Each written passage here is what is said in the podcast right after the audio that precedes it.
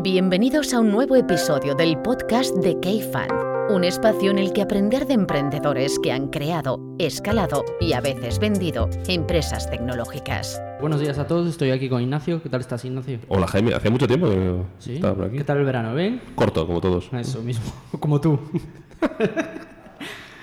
y tenemos hoy con nosotros a Javier Escribano. ¿Qué tal estás, Javi? Muy bien, muchas gracias por invitarme. Eh, estaba pensando, cofundador de OnTrack y CPO. Eso es. Bueno, así me gusta, hemos acertado. ¿Ves cómo las vacaciones han pasado bien? Has hecho los deberes. Eso en- mismo. En LinkedIn. Oye, Javi, pues para después entraremos en más temas de producto, pero para la gente que no te conozca, cuenta un poquito cuál es tu carrera, qué estudiaste, qué hiciste al salir de la carrera, ese tipo de cosas. Sí.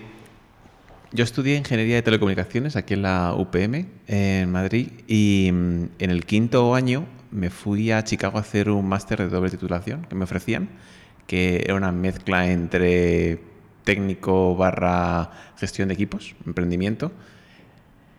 Y al terminar el máster del quinto año, pues bueno, tuve que decidir si me quedaba en Estados Unidos, volvía a España, si me iba a trabajar en una empresa o si montaba algo, ¿no? Porque ya me, me picaba la curiosidad. Y decidí, junto con, con Ariel, eh, mi antiguo socio, montar una, una primera startup que se llamó Touristai, que estaba en el sector de viajes, que era una aplicación de, gui- de móvil de guías de viaje pues fue nuestra primera experiencia montando producto, nuestra primera experiencia como negocio. ¿Qué año fue esto? Eso fue 2009-2013. Estuvimos cuatro años y al cuarto año lo vendimos a Lonely Planet, así que, bueno, pues fue nuestra primera Exit. exit, punto de aprendizaje, ¿no? Eso mismo. Eh, ¿Después te y- fuiste a trabajar a Lonely Planet o no? Luego, la idea era ponerme a trabajar a Lonely Planet. eh, después de dos meses me di cuenta que iban a, estar, iban a ser muy lentos, más lento de lo que yo pensaba. Entonces dije, mm, no. Entonces, bueno, pues acordé con ellos irme, porque no, no había ninguna cláusula. Y me, me uní a, a unos antiguos inversores, a Jolis Hortelano, a Walter, a Rubén, a montar Celtac, que era eh, una aplicación de compra-venta de productos de segunda mano, estilo Wallapop, pero más centrado en la reputación, en eh, envío no solo que con la gente local, sino que lo enviaras a través de toda España. Y ahí estuvimos año y medio, pero vamos, Wallapop nos pasó un bólido y... Es lo que pasa cuando lo intentas monetizar desde el principio, ¿no? Sí. No, bueno, hubo muchos fallos. Ya, ya, ya. Hubo muchos fallos. Y, y entonces cerramos. Y luego, eh, bueno, pues tras unos meses de descanso y reflexión, me, me contactó Íñigo Juantegui, que ya fundaba antes la Nevera Roja, con esta idea de On Track. Y aquí llevamos casi cuatro años. ¿Y qué es OnTrack? OnTrack es una empresa de transporte de mercancías por carretera. Lo que hacemos es poner en contacto empresas que necesitan enviar mercancía paletizada. Eh, suelen ser empresas logísticas, eh, brokers de transporte, empresas manufactureras, generalmente medianas y grandes. Estamos hablando de un Procter Gamble, de un Kuehne+Nagel, de un DB Schenker, son empresas grandes que están en bolsa, son gigantes, o medianas. Eh, también trabajamos con pymes, pero nuestro foco es las medianas y grandes. Eso por un lado de Marketplace. Y luego lo que hacemos es, pues todas esas mercancías los movemos según ellos necesitan. Para ello tenemos una red de transportistas. Los transportistas suelen ser autónomos en España, aunque ya tra- estamos trabajando con más frutas. ¿Y cuántos sois en la empresa hoy en día? Somos 150 personas. Eh, 120 y pico en Madrid y luego tenemos gente en Londres, gente en París y ahora hemos abierto Ámsterdam. Y de 150 personas, ¿cuántas trabajan en producto? Somos 10 eh, en producto, más o menos, 10, 11, y en tecnología unos 35. Porque eso es una de las cosas, eh, yo creo que cuando hablas de OnTrack, una de las cosas diferenciales de la compañía es la importancia que ha tenido producto siempre. ¿no? No es muy común que uno de los fundadores sea CPO y que haya CPO desde el principio. Sí. eh, en España sobre todo, supongo. Supongo que nos, porque nos falta años de experiencia. Porque si ves las startups de Silicon Valley o de Nueva York, vamos, no hace falta ecosistemas maduros o Londres, eh, sí que tienen gente desde el principio que es gente de diseño, gente de producto. Entonces, bueno, yo creo que es algo que ya está llegando aquí. Eh, ¿Influye? Pues yo creo que sí. Si tú ves, comparas OnTrack, la forma que tenemos de trabajar con la forma de trabajar de otras startups, que no es ni bueno ni malo, cada uno tiene sus maneras y es, hay muchas maneras de llegar al éxito y de conseguir resolver los problemas. Pero nuestra forma de trabajar es muy de entender a los usuarios, muy de hacer pruebas, muy de dar pequeños pasos, mucho de metodología lean, mucho de pues, validar, validar, validar.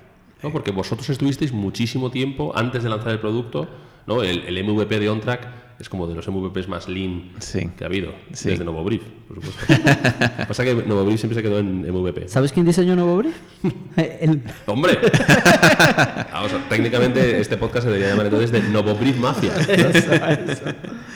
Eh, sí, nosotros, yo en- empecé a pensar sobre, sobre un track en enero de 2016. eh, empezamos a hablar con transportistas y con empresas eh, durante febrero. Eh, diseñamos un poco cómo iba a ser la primera solución, el primer MVP en marzo y en abril empezamos a facturar. Eh, y el primer MVP, que bueno, ya lo contamos, ya lo he contado muchas veces, básicamente lo que queríamos era que las empresas nos contasen qué cargas necesitaban, qué transporte hacer para el mismo día o el día siguiente, nos lo contaban por email o por teléfono. Y para los transportistas, en vez de construir una aplicación que íbamos a tardar un mes y, vamos, y íbamos a iterar muy, muy lento, lo que hicimos fue montar un grupo de Telegram, añadimos ahí a todos los transportistas y cada vez que teníamos una carga mandábamos el mensaje con el- la oferta que le hacíamos y el primero que contestaba se la quedaba. Eso nos permitía en cada oferta iterar el mensaje, entender qué información necesitaban, pues validar, básicamente. Validar antes de construir tecnología, porque construir tecnología es muy caro, es lo último que hay que hacer. Y luego, eh, vosotros al haber tenido el producto desde tan pronto, seríais una de las startups en España que ha tenido más recorrido en el departamento de producto, ¿no? Sí. Sí, me supongo que hay empresas mucho más grandes, ¿no? Que, tienen equipos de producto más grandes, más, eh, más numerosos y, llevan productos internacionales, ¿no? Si vemos en Barcelona hay, pues hay experiencias mucho mayores. Pero sí que es cierto que en las startups de los últimos cinco años posiblemente seamos de las startups con equipos de producto más potente, ¿no? Eh, porque lo hemos cuidado desde el principio, lo hemos trabajado desde el principio y, y la figura del product manager, eh, también la figura del product designer, tiene bastante importancia, ¿no? Y se le da bastante responsabilidad dentro de un track, eh, con lo que conlleva. Pues claro, responsabilidad implica exigir. Para ti, ¿qué sería un equipo de producto potente, que decías? Al final tiene que ir equilibrado tanto con el número de ingenieros como con el número de personas de negocio. Esos son unos, le- unos aprendizajes que he sacado. Normalmente se mira que debería haber un product manager por cada cuatro o cinco ingenieros eh, y un diseñador, a lo mejor por ese equipo, ¿no? Digamos que cada equipo de producto, pues un product manager, un engineer lead, pues cuatro o cinco ingenieros y un diseñador. Em, pero también hay que tener en cuenta la parte de negocio. Cuantos más em, jefes de operaciones tengas, cuantos más países cubras, cuantos más mandos intermedios tengas, te tienes que tener cuidado de que los product managers puedan asumir. Entonces, respondiendo a tu pregunta, ¿cómo creo que, mm, que sería un equipo potente de producto? Uno, tiene que ser un, equipo equilibrado al número de desarrolladores y al número de personas de negocio que haya. Pues dependiendo, pues pues al principio era yo solo con un diseñador, y ya cuando éramos 40, 50, pues ya contraté a, Ramón, que fue el primer product manager. Eso es lo primero, ¿no? Tiene que estar equilibrado con ambas patas, ingeniería y negocio. Y luego, lo segundo que es clave, que, que no se suele hacer del todo bien, es cuando ya tienes varios equipos de producto, pues unos trabajan sobre un área de negocio, otros trabajan sobre otro área de negocio, es definir muy bien cuáles son las áreas de negocio. Porque normalmente es donde ciertos KPIs no están claros, no está claro quién tiene la responsabilidad, quién tiene que moverlo, los conflictos, dónde están, eh, y hay que trabajar muy bien la definición, tanto por la parte de negocio, ¿no? Pues hoy quién es el KPI del margen, quién lleva el KPI de la tasa de éxito de realización de cargas, etc. ¿no? Eh, entonces, la definición de la responsabilidad, de los roles, de los objetivos, es uno de los puntos clave y que quizás también hemos, hemos trabajado mucho desde OnTrack, ¿no? Definir cómo hacemos los objetivos a nivel de tres, seis meses y los product managers a qué objetivos deben atacar. Y de cara a... Una de las cosas, por ejemplo, que, que, que nosotros siempre nos llama la atención de producto es el tema de las carreras, ¿no? Eh, ¿Existe carrera dentro del producto? Eh, ¿Cuáles son los roles? Porque parece como que siempre es desde cualquier lado, ¿no? Luego lle- llegas a CPO y. Pero cada vez más debe- debería haber una carrera, ¿no? Sí. De- dentro del producto. No, de hecho la hay. Si miras eh, Google, Facebook, tiene sus carreras definidas dentro de ambas eh, disciplinas, igual que está la carrera de, de ingeniería. dentro de las dos ramas que hay de producto, por lo menos como lo tenemos en OnTrack, que es Product Management y Product Design, pues Product Design está o bien eres un diseñador que eh, pues estás dentro de equipos y estás trabajando, puedes ser un diseñador horizontal que estés ayudando a, a proyectos más estratégicos o proyectos más de, investigación, em, o puedes ir por el lado de management. De hecho, en OnTrack nosotros eh, teníamos, ahora ya no, no tenemos, pero teníamos a un diseñador que era muy senior, que era el más senior de todos, que no estaba en management, no por para crecer en sueldo ni en crecer en responsabilidad tienes que crecer en gestión de equipos, son cosas distintas. Y luego hay otra que es, bueno, pues llevar la gestión de diseñadores. Y en Product Management, parecido. De hecho, si tú miras las, cómo trabajan Google, Facebook y todas las grandes, tienen eh, Product Management Managers que llevan equipo y llevan Product Managers que llevan gestión de Product Management. ¿no? Van Director of Product Management o Head of, eh, que no están trabajando día a día con los ingenieros. Y una de las críticas que se le hace mucho a la función de producto es la proliferación de herramientas y frameworks. ¿no? Es decir, eh, cualquier persona que, quiera adentrarse en el mundo de producto, pues tienes desde la clásica Lean, ¿no? que es un, clásico, pero luego ya empiezas que si Agile, que si Scrum, que si eh, el árbol de features, que si el barco de features, que si el feature bingo, ¿no? Eh, para la priorización. ¿Vosotros qué, cuál sería vuestro stack de, de metodologías? Sí. Lo que hay que darse cuenta es que no es lo mismo ser una empresa que está comenzando que una empresa de 50 empleados con ya tienes un equipo de producto y tecnología de 20 que ahora somos 150 o más, ¿no? Entonces, las metodologías o ejercicios que hagas o forma de priorizar el roadmap o forma de fijar los objetivos van a variar, sí o sí, tienen que variar. No, es imposible definir una forma de trabajar y que no varíe. Nosotros estamos continuamente cambiando bueno, continuamente todos los días y todas las semanas, pero digo, cada pues, tres, seis meses nos reflexionamos, oye, esta es la mejor manera de fijar objetivos. Pues antes fijábamos em, cuáles eran los proyectos clave, los objetivos clave, composites. En management, poniendo los posits y priorizando los posits entre CEO, CEO, el, eh, CSO y, y CTO y yo. Eh, ahora es distinto damos más responsabilidad a los business leads y a los PMs para que fijen cuáles son los objetivos dentro de cada área que, bueno, pues que hereden ¿no? de, los objetivos de empresa y para eso utilizamos los OKRs. Entonces, respondiendo a, la pregunta que me has hecho de cuáles son los frameworks un poco... Más que framework, a mí me gusta más pensar en filosofías ¿no? de trabajo. La... Hay dos claves, ¿no? Una es eh, Agile y Lean. Eh, agile en el sentido de cómo trabaja el propio equipo internamente, de pues no sobresaturarse a reuniones, de decidir rápido, de eh, entender mejor cómo trabajar cada uno, de confiar en el otro, de apostar, de tomar riesgos, de, de no hacer proyectos grandes. Y ahí en este último punto de no hacer proyectos grandes es donde lo uno con la, esa metodología Lean, ¿no? En el sentido de, al final las startups lo que estamos haciendo, yo no diría startup, al final cualquier proyecto en gran empresa también es un poco lo mismo, es validar si una iniciativa que hacemos tiene sentido o no. Entonces podemos estar apostando durante seis meses en que algo tiene sentido y si no tiene sentido, pues hemos malgastado ese dinero. Que si lo hemos malgastado con una persona, pues bueno, es poco dinero. Si lo hemos malgastado con 50, pues hombre, ya es más dinero. Eh, y ahí es donde nosotros hacemos un énfasis muy grande, ¿no? De cómo podemos validar esta hipótesis, porque tú al final cualquier iniciativa que hagas, tú estás haciendo una hipótesis. Entonces nosotros todos los equipos y hacemos mucho énfasis no solo en producto, tecnología, em, también, sino también en operaciones y ventas, es cómo podemos validar. Yo no voy a construir una feature si no hemos validado antes que esa feature tiene sentido. De otra manera, puede ser a nivel de datos, puede ser a nivel de intentar venderlo sin que esté en el producto, puede ser a nivel de validarlo manualmente, nosotros incluso... ¿Qué quieres decir manualmente? Una, por ejemplo, una de las últimas que, hemos hecho este verano, que es... Eh, estamos probando nuevas maneras de hacer engagement con los transportistas de cara a que nos reserven sus horas de trabajo para anticiparnos y prever mejor la demanda, ¿no? de el, bueno, el supply que vamos a tener. Pues una, una manera que testamos, pues no, pues era eh, una forma ¿no? de hacerlo. Nosotros podíamos haber construido la, la feature en la aplicación móvil que tenemos, es una aplicación móvil para transportistas, con lo que llevaba de conectarlo luego con la base de datos, conectarlo con nuestra eh, herramienta interna para que lo viese nuestro equipo de operaciones, etcétera.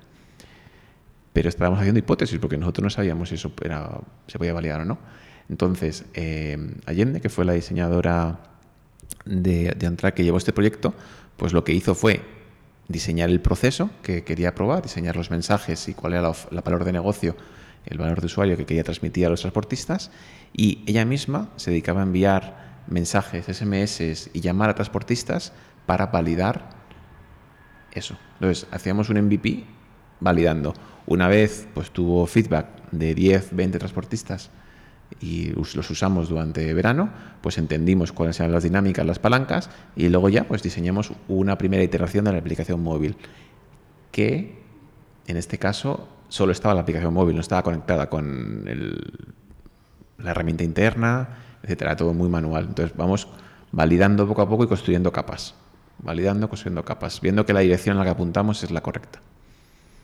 Entonces, con eso es un poco volviendo a la metodología Lean. Entonces, entre Agile y Lean, yo creo que el resto son herramientas, bueno, pues que al final da igual si haces el roadmap de una manera o haces, lo haces de otra, o si utilizas sí, cualquier herramienta visual, visual thinking o cualquier otra cosa es, para mí eh, son herramientas que tienes, pero lo importante es la filosofía. Lo otro son herramientas que usas de vez en cuando. Para un proyecto viene bien, para otro no. Vosotros lleváis el Lean dentro de OnTrack más allá, ¿no? Porque no solo lo lleváis a la parte de producto, sino que también lo lleváis a la parte de operaciones. Hmm. Sí. Y eso es uno de de los puntos que ha sido eh, ventajoso el haber tenido una filosofía de producto barra lean desde el principio. No, no solo me lo aplica a mí, sino también Samuel, que es el CTO de OnTrack, él y yo hemos empujado muy fuerte ¿no? desde el principio por, oye, ojo, que no nos hagamos eh, castillos de naipes desde el principio. Y, y, hemos trabajado mucho con operaciones en que definan sus procesos, en ayudarles, ¿no? porque al final al final, un proceso es una ingeniería de procesos que hay que definirlo, hay que medirlo, hay que iterarlo, hay que hacer el enforce de que se, de que se produzca. Y para eso ya está el equipo de, operaciones, eh, sobre todo los middle managers. Em, pero continuamente estamos haciendo eso, ¿no? Em, con ventas, por ejemplo. Continuamente, obviamente, ventas pues te hace propuestas de evolución del producto. O deberías, ofrecer esto pues continuamente, ya saben que nuestra respuesta siempre, siempre, siempre, que están entrenados es, muy bien, véndelo. Intenta vender esto y cuando tengas feedback, pues ya nos metemos. Pero si no eres tú capaz de venderlo 10 veces, pues no te voy a construir una feature hasta que no lo valides. Eh, y con operaciones lo mismo, ¿no? Eh, pues un ejemplo tonto. Eh, el equipo de operaciones quería meter una penalización si las empresas cancelaban un pedido antes de X horas. Pues lo mismo, nosotros dijimos, miramos los datos, dijimos, bueno, esto no parece tan importante, puede ser un poco doloroso, pero no parece lo más importante ahora, pero oye, define una política, mira a ver, coge feedback de los clientes, si el feedback es bueno, nosotros lo implementamos. Pero no vamos a implementar algo sin que tú hayas validado cuál es el feedback tanto de clientes como de transportistas. ¿Y si es estratégico? Que es lo que la gente suele decir para saltarse las cosas. Es que esto es súper importante, es estratégico. Aquí, por ejemplo, en el Venture siempre es por el deal flow. Ah, el deal flow, el deal flow es el santo que lo justifica todo. Aquí cualquier cosa que, es deal flow ya pasa cualquier tipo, de, cualquier tipo de validación. No, no, no, no vale eso. No hay ninguna palabra ahí de no, no, esto es por... El... No. Esto es clave para el futuro de la empresa. Esto es estratégico. No, no pues que lo validen, ¿no? Así es, oye, pues si es estratégico y es fácil, pues en dos días lo validas. Ya está, no hay ningún problema. Lo validas en dos días, me traes los resultados de vuelta. Yo sí quiero te ayuda a definir el procesito y, ya está. Eso lo voy a decir a Jaime. Pues, y que valida el procesito. Que, venga, que venga a pedirme algo. Decir, Pero es que te ahorras tanto trabajo de... Y una cosa que, que estoy orgulloso, después de tres años y medio de, desde que empezamos a programar prácticamente, hay muy, muy pocas cosas que hemos tirado a la basura. Muy, muy pocas cosas. Si yo comparo mi época en Tourist Eye, pues que obviamente no, no, sabía nada, ¿no?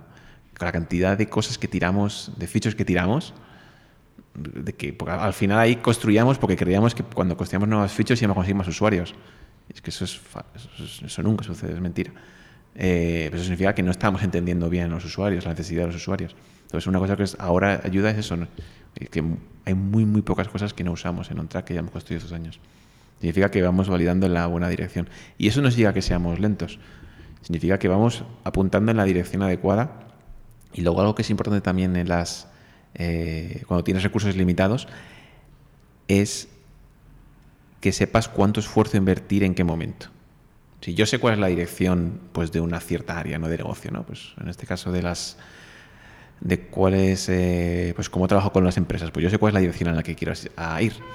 Pero a lo mejor en vez de invertir 30, me conviene invertir 10 ahora e invertir otros 10 en otra área, porque como empresa voy a ganar, más que invertir 30 ahora en ese punto, ¿no? Entonces hay que ir dando pasitos e ir creciendo el círculo, ¿no? Digamos que no, al final una, una startup un modelo de negocio puede ser como estas, estas, estas figuras que es como un pentágono que vas creciendo en... Gráficos de araña, ¿no? Sí, esos gráficos de araña, ¿no? Pues al final, como vas mejorando, entonces de nada sirve meter un estirón por un lado si estás descompensando el otro lado.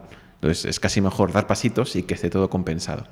Y que todo vaya creciendo y equilibrado, porque si no, luego te chocas. Y eso todo si tienes crecimientos grandes. Oye, Javi, te preguntaba antes la Ru sobre la parte de, de esas 10 personas que tenéis en el equipo, si hay carrera dentro del producto. Por ir un pasito un poco adelante, o un poco atrás, perdón, eh, ¿qué tipos de perfiles fichabais vosotros de producto al principio y qué tipos de perfiles ficháis ahora? Quiero decir, muchas veces se dice, pues para ser producto, product manager, product owner, como lo quieras llamar, o, o la función que sea, necesitas tener bagaje técnico. Otra Sí. gente que dice, no hace falta que te sepas, que tengas bagaje técnico. Eh, y sobre todo para la gente que nos esté escuchando que pueda querer, o sea, tenga ya función de producto o no, qué tipo de perfiles buscar y cómo hacéis vosotros la parte de hiring de, de gente de producto. Sí. Yendo a, la figura de, Product Management, no, no ha variado lo que hemos fichado. Eh, ahora mismo tenemos tres Product Management Senior y uno, un Associate Product Manager. Eh, el Associate eh, ha sido un hiring interno, alguien que venía del equipo de, de negocio, que le hemos fichado, que quería pasar al equipo de producto, le hemos fichado y ahora se está formando. Y, y de los otros tres, el el perfil era gente con experiencia, ya tenían 5 o 10 años de experiencia en otras startups de, bueno, de España y de fuera. Eh, cosas importantes. Que entienda de tecnología, pues yo lo considero muy importante. No, no tienen por qué saber programar, Y entendiendo por entender de tecnología, ¿el qué? que tú puedas tener una discusión con, un- con los ingenieros y no te maren, sino que sepas por dónde van los tiros. De hecho, en las entrevistas de trabajo hay una entrevista que hacen los ingenieros al product manager de ver cuánto sabe. No significa que te sepas, sepas programar, ¿no? Pero oye, que tú puedas tener discusiones profundas y que sepas cuál es el coste estimado de hacer algo, ¿no? Cuando lo tengas en mente o cuando hables con negocio. Eh, eso es uno. Luego, que sepa priorizar bien. Y relacionado con sepa priorizar, que sepa decir que no. Y que sepa manejar la presión. Porque al final, un product manager es alguien que recibe muchos inputs de mucha gente, recibe muchas peticiones, eh, le meten mucha presión, le van a intentar poner muchas reuniones porque todo es prioritario y tiene que estar manejando eso, ¿no? Pues siendo estricto en el sentido de, oye, ¿cuáles son los objetivos que yo tengo como, como equipo? ¿Qué es lo que tengo que conseguir? ¿Esto va en esos objetivos? No. Ya, lo siento, esto no me entra ahora, o lo voy mirando, o te voy ayudando, pero no. ¿Y cómo, va- cómo validáis esa, esa cualidad en el proceso de contratación? Lo que dices tú de saber decir que no. A través de ejemplos, normalmente. Suelo preguntar ejemplos de. Pues, cuéntame un ejemplo donde eh, pues, tuviste que decir, dijiste no a, a tu jefe, o tuviste que decir no a alguien de, de negocio. O cuéntame un ejemplo donde tuviste que repriorizar, o alguien de tecnología no estuvo también al revés, ¿no?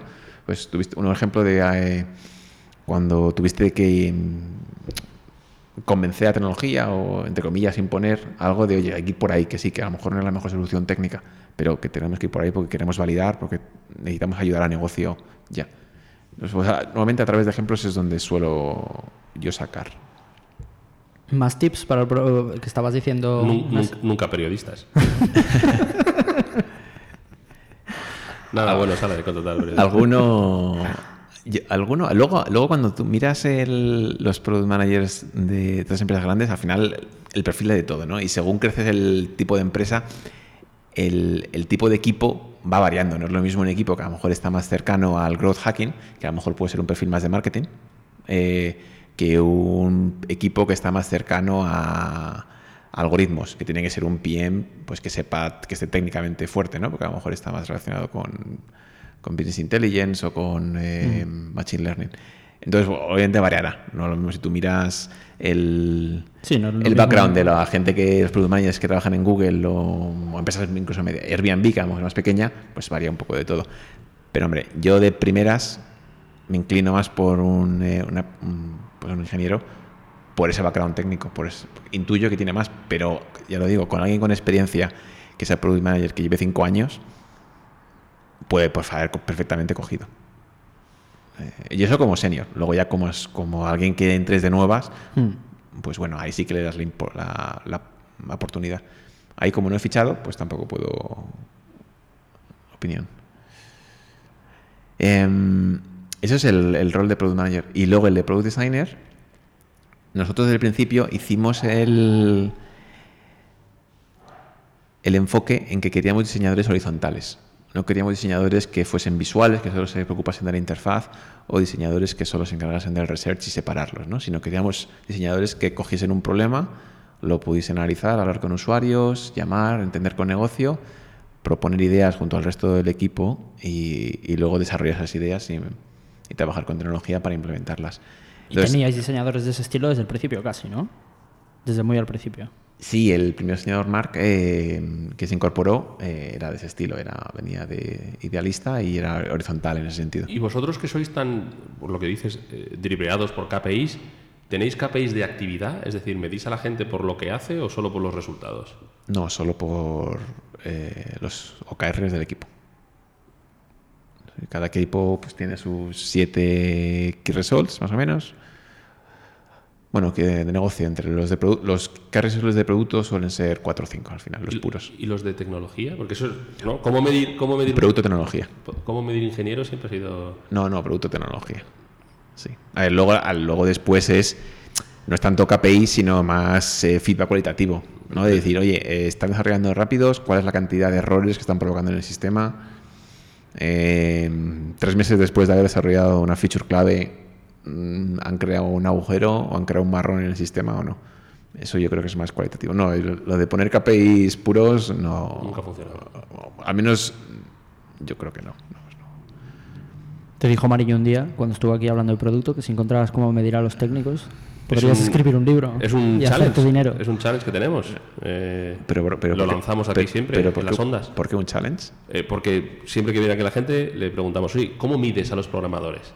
Les pides por líneas de código, por funciones, pero, por complejidad. pero ¿cuál es el problema? Para saber si están trabajando o no. al final, para lo que no mides, no puedes gestionar, ¿no? Entonces, eh, y todo el mundo siempre, siempre vuelve a lo mismo. No, no, es cualitativo, es más los 360, es más... Pero no hay un... Mm, porque ¿qué les mides? Horas sentados en la silla, si es imposible, es imposible. No hay, así como, por ejemplo, a la gente de ventas es muy fácil medirle por ventas o por, por output, como que dice, em, a los técnicos eh, ¿Qué output coges? Sí, pero incluso es que los temas que pedís es un tema muy, muy interesante y muy complicado. Y yo lo, hablo bastante con, con, eh, con, la gente de negocio, porque incluso lo que dices de ventas. Los KPIs de ventas son muy peligrosos, depende cómo los fijes. No, claro, si les pides nuevos contratos, pues luego no te, quejes, no te quejes porque que mientan, ¿no? Entonces, es, es, más, es, es un poco la combinación de, oye, crear confianza en el equipo, obviamente medir, ver los resultados, pero tiene que ser un equilibrio. Eh, y no, y en el tema de, de productos de tecnología, al final, ¿cuál es el impacto que generan? Luego hay cosas que a lo mejor son más KPIs que pueden ayudar, ¿no? Por ejemplo, ¿cuál es el, tiempo de respuesta de ciertas peticiones? Pues un, un, KPI muy técnico que ayuda, ¿no? Nosotros en todos los equipos ahora mismo tenemos, eh, porque queremos hacer esfuerzo en performance, pues tenemos KPIs de eso bueno, que no son KPIs, son Key Results. Pues lo ponemos como Key Result y entonces el equipo sabe que lo tiene que priorizar. Si no llegan, pues se supone que a lo mejor es que les falta conocimiento técnico o no han, no lo han, no han hecho un buen plan para llegar ahí. Pero KPIs puros son muy, muy peligrosos. Siempre son. Puedes jugar a ellos. Y encima, si pones KPI más bonus, No, claro, aquello es. nu- un nunca juego. puede haber un KPI, porque entonces es tapar, si te tapas los tobillos, pues te, no, al final acabas. Y luego, pero si vas por ese camino, acabas teniendo 300 KPIs, que tampoco es, claro, es lo suyo. El KPI es un arte, será el título del libro Sí. que O, escribiré. o del podcast. O de, o de podcast con del KPI. Oye, Javi, para, para ir cerrando las preguntas habituales que le hacemos a toda la gente que pasa por aquí, recomiéndanos un libro o cualquier tipo de contenido y recomiéndanos también una persona invitada al podcast que no haya venido todavía. Sí. Eh, la persona del podcast, eh, pues voy a, ya que habla mucho en, en Twitter, le voy a, y hablo mucho con él y trabajaba hasta hace poco en, en OnTrack, voy a recomendar a Nacho Gil, que tiene conversaciones muy interesantes eh, y seguro que va a ser, si viene, va a ser un podcast entretenido. Te pediremos la intro. Y, mm, y el libro que voy a recomendar eh, es un libro que me gustó muchísimo hace dos años, tres, cuando me lo leí, que se llama The Idea Factory, Bell Labs and the Great Age of American Innovation, que mm, lo que cuenta es toda la historia de Bell Labs, que fue la empresa que básicamente inventó toda la tecnología que usamos ahora como Ethernet, en muchas partes de Internet, de, de comunicaciones, de 3G, militar, etcétera. Y hablan mucho de la innovación en, esas em- en esa empresa y cómo gestionan equipos y cómo gestionan la innovación. Es un libro que me gustó mucho y no es muy conocido, así que bueno, lo dejo por ahí por si alguien se anima. Oye, Larro, ¿y tú? Que se- que seguro que te preguntan mucho por libros de producto. ¿Qué libros de producto re- recomendarías tú? Que tú has leído muchísimos de esos. Yo, eh, eh, desgraciadamente, he leído muchos libros de producto eh, y me costaría recomendar alguno. Eh, los libros de producto oscilan entre la autoayuda, eh, libros de diseño rehaseados a producto, eh, libros, cuando digo autoayuda es estos de sigue tu pasión, ¿no? Y dirige a tu equipo como si no hubiera mañana para que el mañana llegue y cosas de frases estas de camiseta Que te encantan. que me encantan. Y si tuviera que recomendar uno, recomendaría The Product Roadmap, que es un libro específico solo sobre cómo hacer roadmaps, que por lo menos dentro de, de la fanfarria que encontré eh, leyendo libros de producto, era algo más analítico y algo más... eh, se sacaba algo de la lectura más allá de lo que te podrían decir tus amigos y tus familiares eh, en una noche de bajón, ¿no? Que no, sigue tu pasión, tal, ¿no? Ayuda, tal. ¿Has leído el, el libro de Melissa Perry? Sí, Porque habla del desarrollo del- de la carrera de producto. Exacto, pero todos estos que, bueno, no voy a decir títulos, pero tampoco quiero aquí arrancar un beef ¿Qué te, ¿no? ¿Qué te pareció el de Melissa Perry? con, los autores. Eh, me gusta, pero también que, eh, quedaba un poco en... Es un, para mí el, el libro de Melissa comparado con el de Roadmap sería, volviendo a la analogía, como The Lean Startup versus The Startup Owner's Manual de Steve Blank. Eh, si tú te lees The Lean Startup de Eric Ries, es una novela y se queda muy a alto nivel. O sea, alguien que se lo lea con un poco de suerte le convence de que tiene que ser lean, Sí. pero la siguiente pregunta es ¿y cómo? ¿Y cómo? Sin embargo, The Startup Owner's Manual de Steve Blank es un recetario eh, para paso 1, paso 2, paso 3, ¿no?